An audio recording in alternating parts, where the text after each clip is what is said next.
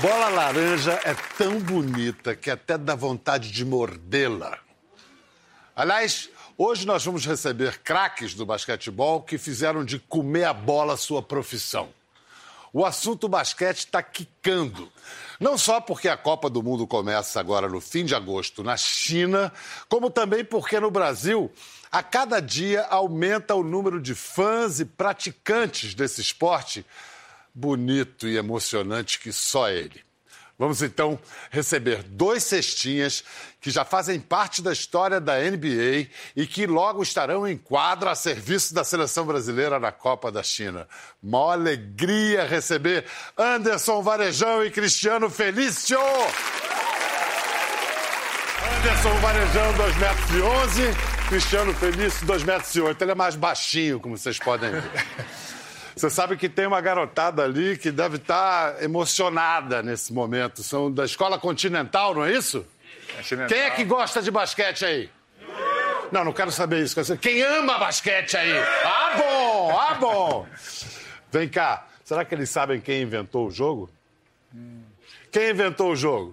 Foi o Dr. Naismith. Qual o primeiro, primeiro nome dele? Putz. James. James. Isso, James Naismith. E por que, que ele inventou o basquete? Como é seu nome? Desculpe. José. Qual a sua a posição no basquete? Sou pivô. Quanto, qual a sua altura? Tenho 1,90. 1,90 com 15 anos. Tem alguma chance de virar pivô se crescer mais um pouquinho? Eu com 16 tinha 1,92. Então. Ah, então. Cheguei a 2,11. Então. Ah, tá bom. Vai chegar. Talvez não chegue a 2,11, mas sei lá, 2 e passar de 2, 2 e 6. Mas então, James Naismith inventou o basquete por quê? Putz. Daí.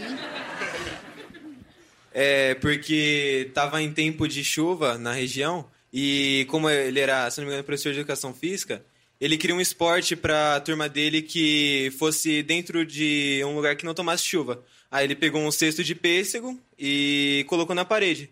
Aí, como ele percebeu que tinha que cortar o cesto, senão o jogo não ficava muito rápido, né? Como ele queria um jogo mais de movimento, assim, ele cortou o cesto, aí começou, a partir daí surgiu o basquete.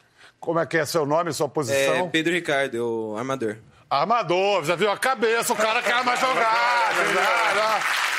Só uma coisa, para tornar mais dramático ainda, não era só chuva, era inverno no Canadá. Era frio para chuchu. E aí, cara, que bom ter vocês aqui. Porque eu faço vários programas sobre coisas que eu gosto, mas não todo dia por coisas que eu sou apaixonado e com ídolos como vocês, de todos nós aqui. Vamos lá, falar primeiro da Copa do Mundo que começa agora. Nosso grupo é forte, é Grécia, Montenegro e Nova Zelândia. Montenegro é da escola Yugoslava, brilhante. Grécia já chegou várias vezes. Então, Grécia, potência. É, pois é. Realisticamente, quais são nossas chances? A gente está indo com que expectativa? Vai ser difícil, vai ser difícil, mas a gente sabe que num momento como esse, numa Copa do Mundo de basquete, é, quando você tem potencial, tudo pode acontecer. A gente tem um grupo que é uma mescla de jogadores mais é, experientes, uns mais novos que estão chegando. E a gente sabe que o mais importante, como é uma competição que você joga dia sim, dia não, ou quase todos os dias, o mais importante de tudo é o grupo chegar bem, jogando redondinho, entendendo o que tem que fazer para ser importante, um para o outro é, jogando um para o outro, isso vai ser muito importante. Chega lá, o jogo encaixar, tudo pode acontecer, mas que vai ser difícil, vai. Você, então, está na parte dos veteranos do time, 36 anos, né? É isso aí. E, Feliz, você está com 27? 27. Você está entre os veteranos e os novatos? Os você está no meio? Os... Eu estou entre os veteranos e os mais novos. Eu já joguei algumas competições pela seleção, mas nunca joguei com o Varejão na seleção, então para mim vai ser... Mas um momento importante da carreira do Felício foi graças a uma infelicidade do Varejão. Sim. Antes das Olimpíadas, em 2016, o Varejão, por causa de uma hérnia de disco, né, teve Isso. que se operar, não pôde jogar. de disco. É. Não cheguei a operar, esse não foi um dos motivos até de eu, de eu ter ficado de fora da, da, da Olimpíada. Da Olimpíada que é uma sensação assim que é até difícil explicar a dor, né? Eu não sei se aqui alguém de vocês tem dor nas costas ou hernia de disco, é uma coisa que não dá para explicar se a pessoa nunca passou por aquilo. É uma, é uma coisa que você acorda de manhã para levantar da cama é quase que impossível, para tossir, para rir, para dar gargalhada, para espirrar, tomar banho, trocar de roupa, qualquer coisa. É, é uma dor assim fora do comum que você acha que nunca vai melhorar. E eu peguei algumas opiniões de alguns médicos e todos eles falaram a mesma coisa que se eu tentasse jogar, o que eu achava que era impossível, não tinha, eu não tinha condições nenhuma, eu poderia vir a operar e aí sim que você, ah, você quer evitar de todas as maneiras é operar é, das costas, porque depois que opera uma vez, se alguma coisa não, não for legal durante a cirurgia, pode ser, pode encerrar a carreira. É, e, e, coluna de jogador de basquete castigada com Mas... pula, pula em cima, não é brincadeira. Mas graças à contusão do, do Varejão, Felício foi a sua primeira Olimpíada, né? Foi a minha primeira Olimpíada. E... Jogando no Brasil foi é. incrível. É, eu tava lá, aquele jogo contra a Argentina, dava pra gente ter ganhado. Dava pra fazer jeito. Dava pra ter, ter ganhado. Infelizmente, é. foi para duas, foram, fomos para duas prorrogações. É e eles acabaram matando uma bola no final do jogo que. É um jogo é muito emocionante. Um minuto pode durar horas, uhum. é, é, literalmente, né? É, Felício, lá em Pouso Alegre, tinha nem quadra de basquete quando você nasceu, tinha? Ah, tinha uma, uma quadra, tinha uma quadra na escola que era usada para educação física, então não estava liberado sempre e tinha uma um poliesportivo que ficava uma hora de casa. Mas você fazia algum improviso para ter uma eu, de basquete quando em casa? Eu, eu, quando eu comecei, até porque não tinha como jogar na escola e para não ter ficar andando uma hora uh, e de, a pé para ir jogar no poliesportivo, eu peguei uma bacia da minha avó e cortei o fundo da bacia. Aí eu colocava na parede, criava bola de tudo quando é jeito, colocava papel dentro de sacolinha, pegava papel mesmo. Você botou, você botou a 3 metros e 5 mesmo? Não, não ficou a 3 metros e 5, até porque não tinha uma noção assim de quanto. Uhum. Isso era, você era criança quando você Eu fez tinha 12 anos. E já era comprido? Eu já era grande. Você sempre foi o mais alto da família ou tinha algum mais alto? Não, sempre fui o mais alto. Olha, da, da bacia da vovó para a cesta do Chicago Bulls, tá bom para vocês? É. E você, Varejão, você é do interior do Espírito Santo, Colatina? É, eu nasci em Colatina e meu pai na época era professor da, numa escola agrícola em São João de Petrópolis, mais conhecido como Barracão. Meu pai, muitos e muitos anos atrás, brincou um pouco de basquete, nada assim muito. Lá mesmo, no Espírito Santo? Até no Rio de Janeiro foi, na Sim. época. E aí, depois de, de, muito tempo, veio o Sandro, né, meu irmão, que ele que foi o pioneiro da família, é, sempre foi meu ídolo, é, sempre foi ele e Michael Jordan, né? Meu, sempre assim, eu queria ser como o Sandro um dia. E tive a oportunidade de jogar com ele na seleção brasileira, foi um, um sonho que eu realizei é, de poder estar ao lado de um cara que me proporcionou né, muita coisa no basquete até hoje me ajuda, é, me dá, me dá, está sempre me dando toques e tal. Então, para mim, foi, foi, foi assim que começou. Então já é uma coisa de família. O Varejão jogou 13 temporadas na NBA, não é pouca coisa, gente. 12 pelo Cleveland Cavaliers e, e uma pelo Golden State Warrior, né? É. Foi o único cara, acho, da história da NBA que foi campeão da Conferência Leste e Oeste no mesmo ano. Aconteceu isso? É, aconteceu. Esse aí foi o ano que eu, que eu fui trocado pelo Cleveland. Na, na minha 12 temporada, o Cleveland me trocou para o Portland. Aí, na época, meus agentes né, conversaram com o Portland lá, negociaram eles me liberaram para negociações e tal. E aí eu acabei assinando com o Golden State Warriors. E, e nesse ano a final foi Golden State Warriors e Cleveland. E quando você está num time por mais de da, da, metade da temporada, por um tempo é, determinado lá que eles têm, a NBA criou uma regra que automaticamente você estando ou não estando no time por algum motivo, você recebe o anel.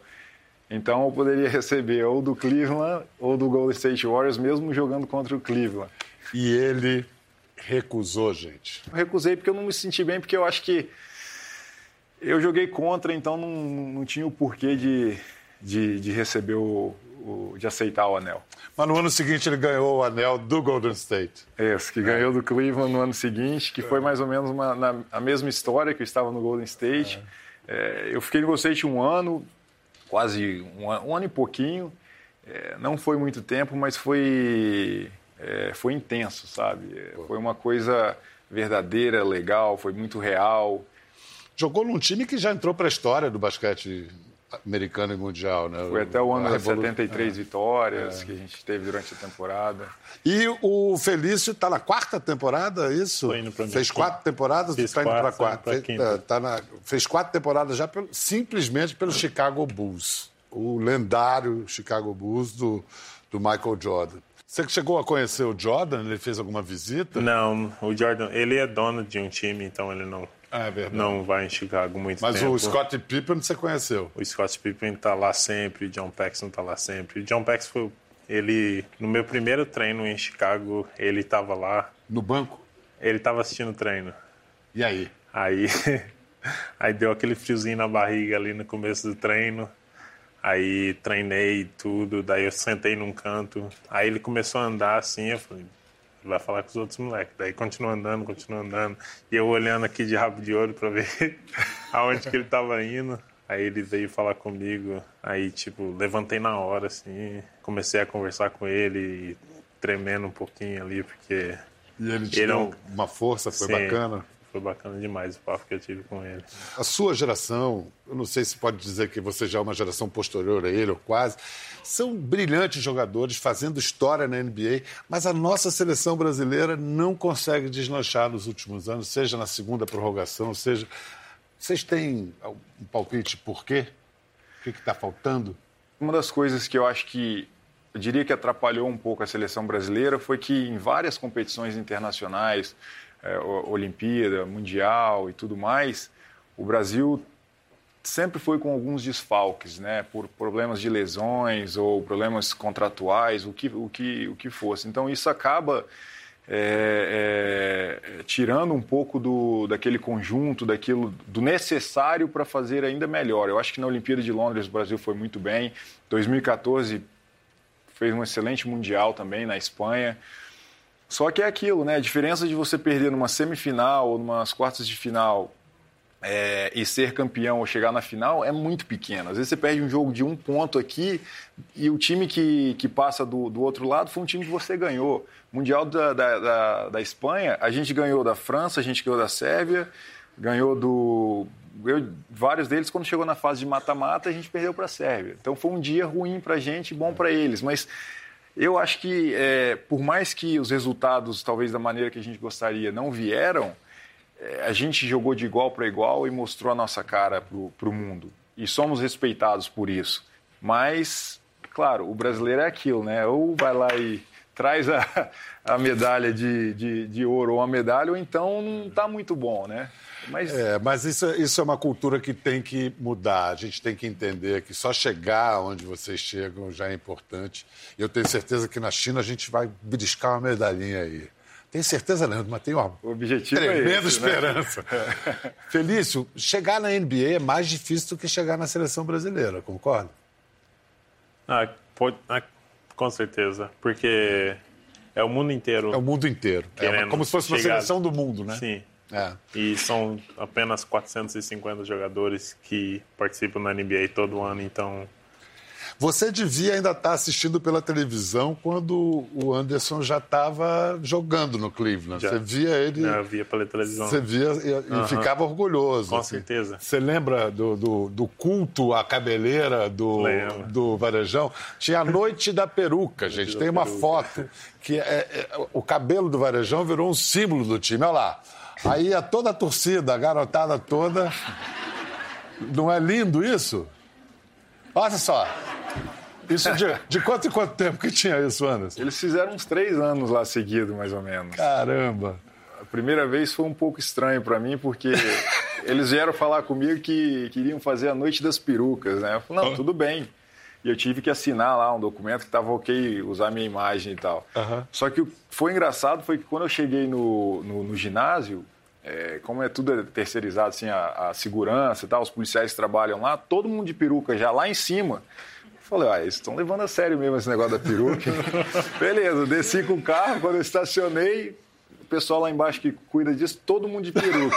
Eu falei, rapaz, hoje vai ser difícil jogar, porque para focar vai ser complicado. Aí continuei, aí eu entrei, entrei no, no, no, no ginásio e fui andando no corredor, todo mundo peruca para lá, peruca para cá, e você começa já a sentir, já ficar com aquela sensação de que porque eles estão com a peruca, tá todo mundo olhando para você, né? Fui, troquei de roupa, entrei na quadra, o pessoal já colocando a peruca e tal, todo mundo de peruca. Eu falei, é, hoje não vai ser fácil de jogar não, mas aí aquecimento veio, música e tal, as outras coisas começaram a acontecer. Aí não tem jeito, a gente foca no jogo mesmo e vai. Mas... Agora, o, é, o Varejão, o Anderson, virou um, um, ídolo mesmo da torcida e viralizou um, uma cena em que o eu achei o pai um pouco cruel fazendo aquilo com o filho. O pai, o filho era louco pelo Varejão e o pai dá a notícia de que o Varejão vai sair do Cleveland. Olha a reação, gente. Tadinho, tadinho.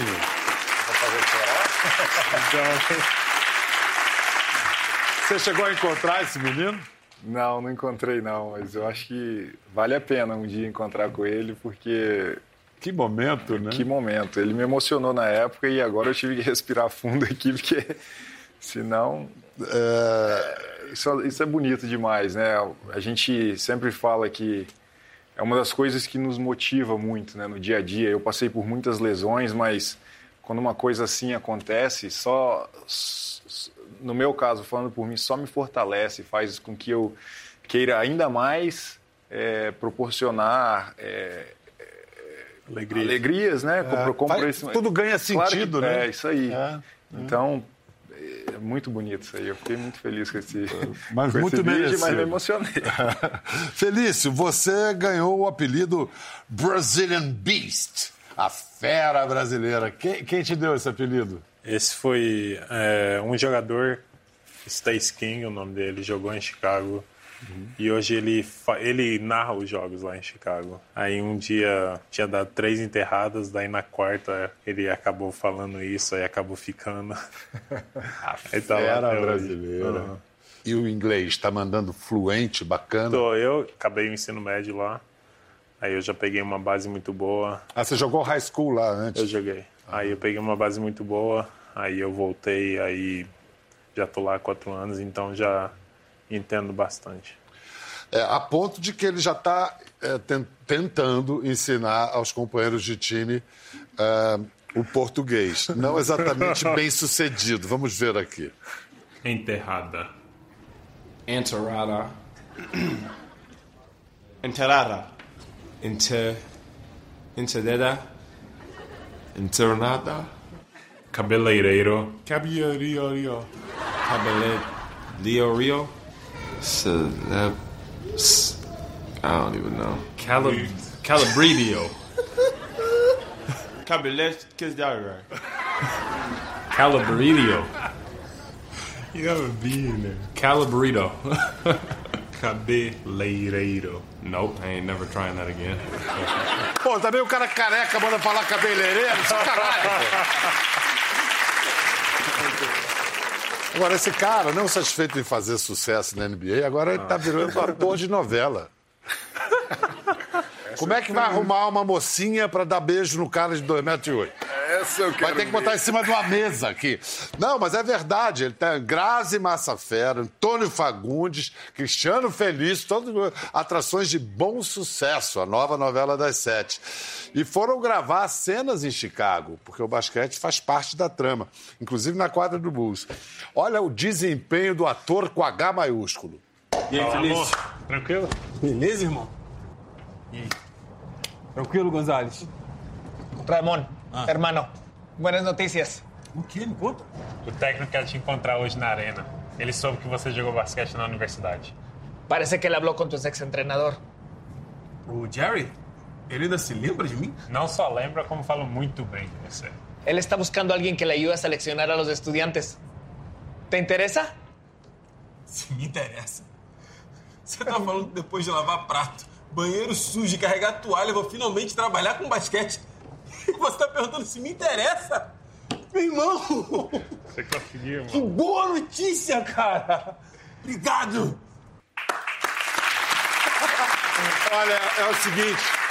era o seguinte. Quanto é que custa romper o contrato com o Chicago Bulls? Que a Globo está interessada em te contratar para elenco, num caráter fixo. Cara, você foi muito bem de ator, já tem uma carreira para depois que Não, terminar, jamais. pendurar o tênis. Não, isso não é pra mim, não. Cara, você Ali falou- foi rapidinho, mas demora. Falar em tênis, você demora. calça quanto? 48. 48? Ah, gente, não é muito para quem tem 2 e 8. Você calça muito mais. 17? 15. Ah, eu 50, 17. Você é 50. 17 é, no, na numeração americana. E quando você não tinha tênis lá atrás, seja por tamanho, seja por grana, como é que você fazia? Eu, eu usava o que tinha. Já usei muito sapato social para jogar basquete. Jogou basquete de mocassim? Já joguei. Vulcabras? O que tinha eu tava usando e muitas vezes tinha que durar seis, sete, oito meses.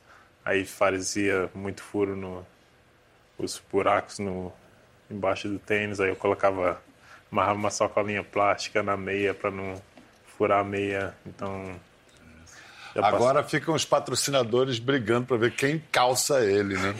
Muito Graças a bom. Deus.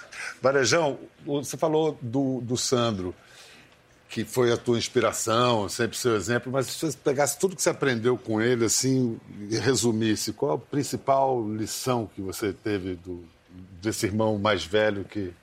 O Santos, sempre desde moleque, meu pai contava as histórias, ele sempre falava que gostava de jogar contra os adversários mais fortes. Porque era quando dava mais graça, quando parece que era se sentia mais importante, tudo que você faz parece que é melhor e tudo mais. Então ele sempre foi um cara que nunca teve medo de nada. E ele sempre me passou isso desde moleque. Comecei a jogar profissionalmente com 17 anos, ele falou, ó, vai pra cima, olha no olho, se tiver que sair na porrada, sai na porrada, não vai abaixar a cabeça pra ninguém. Também não seja sujo, não vai fazer nada de errado, mas não deixa ninguém passar por cima de você, porque a partir do momento que você deixar uma vez, esquece. Vão querer montar em você sempre. Então ele me deu uma lição de que, cara, encara de frente, vai pra cima, errar todo mundo erra e, e não se não se abata com nada. E não, o importante é ele ter dado a lição, o mais importante é que você aprendeu direitinho, né? Agora, essa história do varejão eu me identifico, porque eu também fui jogar basquete porque o meu irmão jogava e ele também era um exemplo, um ídolo.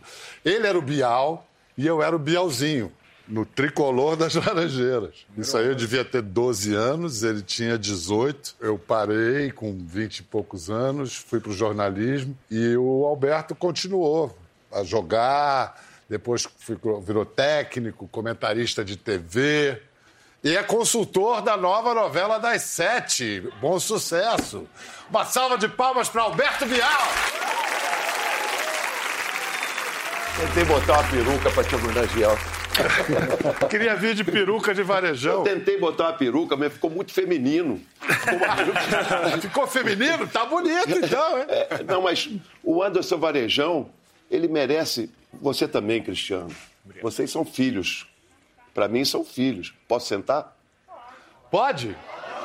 Mas com essa emoção toda, como é que eu vou sentar? Senta no banco, que é o melhor lugar para você agora. Técnico não fica sentado. Esse é o mormão. Mormão. Mormão. É. O- o- o Anderson Varejão tinha que ser homenageado, eu tinha que ter vindo com a peruca. Mas ele falou, está muito caricato. Porque é o seguinte, o Anderson, ele quando chegou lá, ele tem uma percepção tão grande do jogo, Pedro. Ele tem a cap... esses rapazes, ele tem- eles têm uma capacidade fora do comum para se inserir num jogo da NBA. Que não é para qualquer um, né? Não é para qualquer um, não é para qualquer. É, um, é um- um homem especial, é um atleta especial. E aí um atleta, vou levantar, Pedro, que consegue perceber o que vai acontecer no ataque do adversário. E ganha a posição antes do atacante, que vai para a cesta, e ganha aquela posição, e o atacante pega e faz o foul de ataque, e ele foi o principal jogador para fazer esse tipo de, de fundamento, de ganhar o foul de ataque, de chegar na posição antes do atacante como defensor, e ganhou muitas faltas de ataque, assim, pelo Cleveland, e isso, um brasileirinho, um brasileiro. Brasileirinho de 2 metros e 11. Olha só, Alberto. Você tá aí mostrando uma jogada, foi didático, bacana, realmente.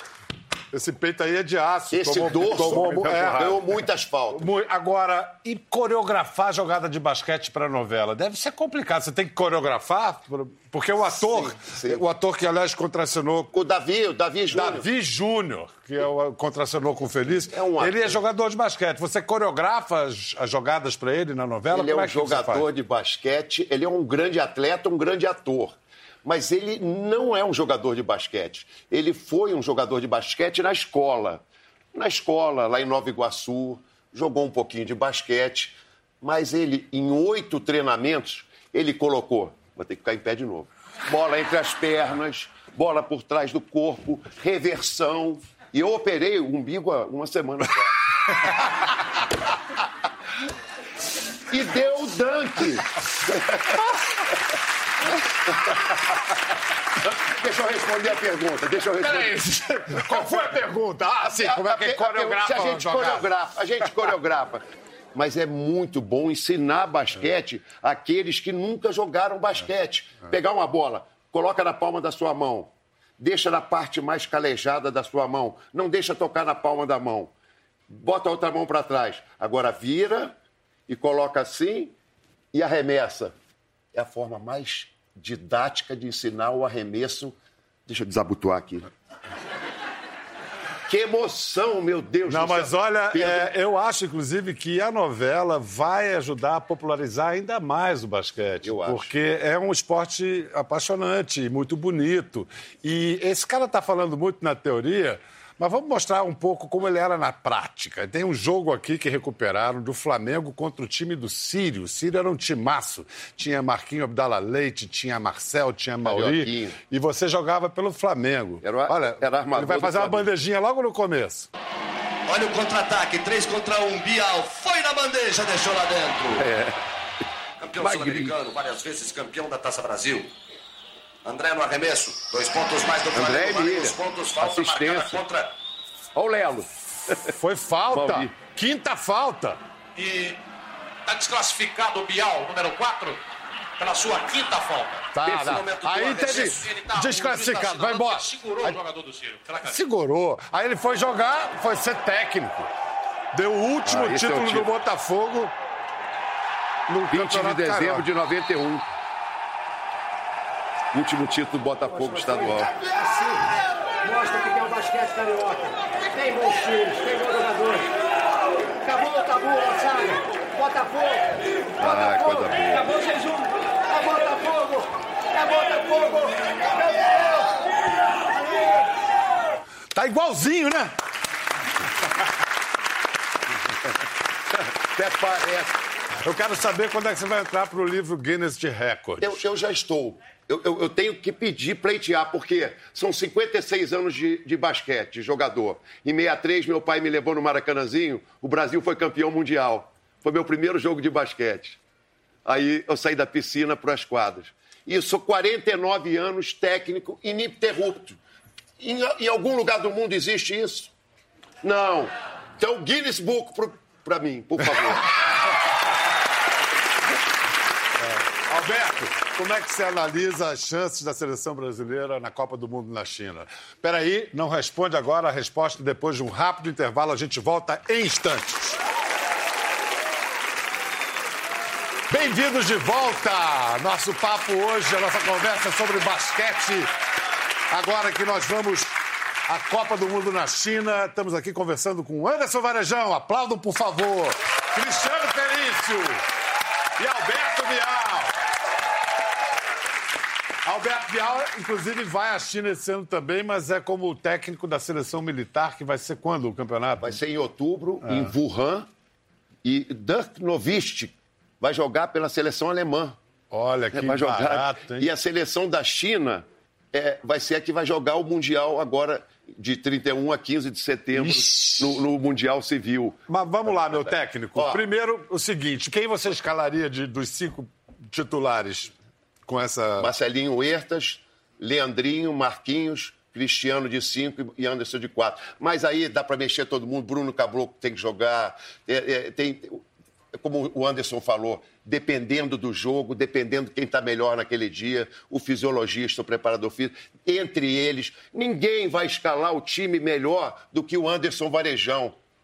Ninguém vai escalar o time melhor de um, um jogador que jogou 12 anos de NBA. O Brasil tem tudo para fazer, fazer medalha. E outra coisa, é, Grécia, Nova Zelândia a gente vai ganhar com o pé nas costas. Continu...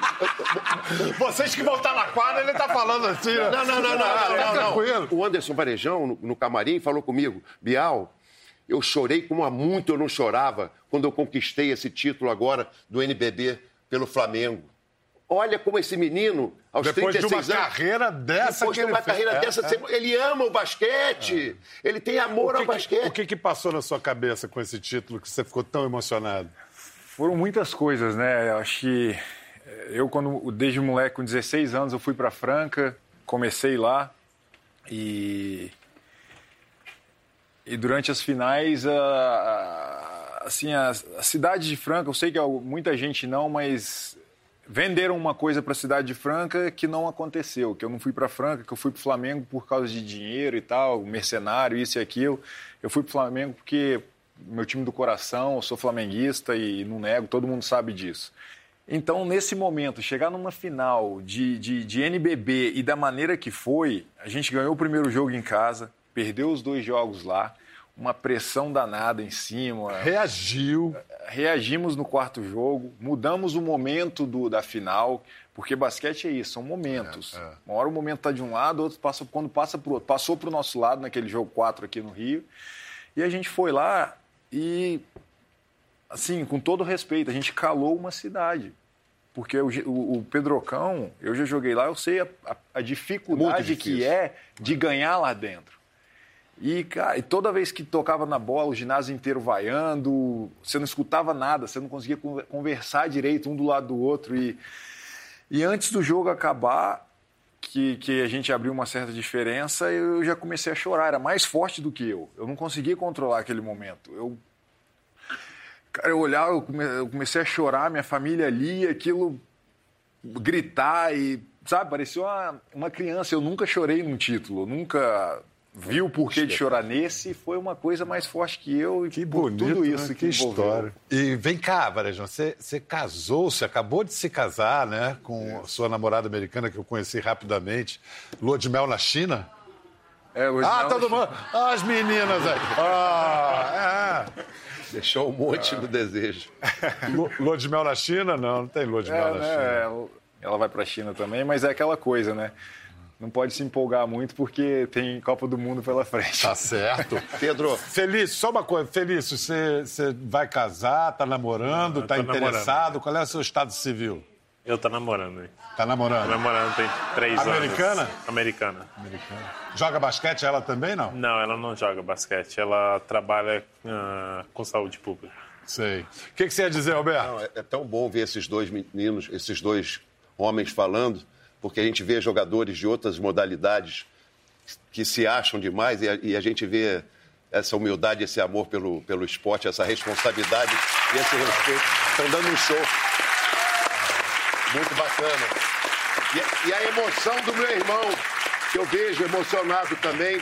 Um, um- grande homem, um grande pai de família, um grande Vem cá, jornalista. vamos- vamos fazer Pedro, deixa, eu quero falar o seguinte, Pedro. Não, Pedro, Fala, fala, eu fala, não fala. respondi a pergunta. Diga. Montenegro, Nova Zelândia. É. E aí a gente vai cruzar com os Estados Unidos sem LeBron James, sem Anthony Davis, sem aqueles caras todos. Vai o Kemba Walker, vai não sei o quê, vai, mas vai um time que dá pra ganhar, moçada. Que dá pra ganhar. Dá pra ganhar. E o outro é a Turquia. É Turquia. Dá pra ganhar também. E aí já classifica pra, pra Tóquio. Tá, tá bom? Tá bom? E a Tóquio? Tá já Tá bom, direto? tá bom, Não tá precisa nem o bom. pré- pré-olímpico. E aí já estamos nas quartas de final, como disse o Anderson. Quartas de final, um bom jogo, já somos semifinalistas. Daí pra frente eu não quero falar mais. Muito obrigado, Alberto, Felício. Olha só. O ano passado, o Esporte Espetacular fez uma série sobre objetos icônicos da história do esporte brasileiro. O capacete do Ayrton Senna da- e a rede de 87 que o Oscar botou Lindo aqui. em volta do pescoço quando nós ganhamos o Pan-Americano, primeira derrota do, do time dos Estados Unidos eh, na história, lá dentro dos Estados Unidos. E aí eu escrevi uns versos sobre a rede que rezam assim: metáfora. Pendurada a 3 e 5 de altura, balaio furado que acolhe, mas não guarda, a bola está para ela como a ave para o ninho. Metáfora, harmonia de linhas que nada seriam sozinhas e entrelaçadas ganham liga, valia e sentido, vida. Metáfora, cornucópia dos pêssegos de Ney Smith, costura rústica, farta colheita do fruto laranja. Metáfora, instrumento musical de som hipnótico a consagrar a mão a acertar onomatopeia brasileira, chuá. Metáfora, a rede canta, a rede conta, a rede encontra, a rede se cansa de ser rede e quer asilo no pescoço do campeão, o filho da cesta, o cestinha. É isso! Valeu, Cestinha! Valeu, Cestinha! Até a próxima! Vamos à China! Gostou da conversa? No Globoplay você pode acompanhar e também ver as imagens de tudo que rolou. Até lá!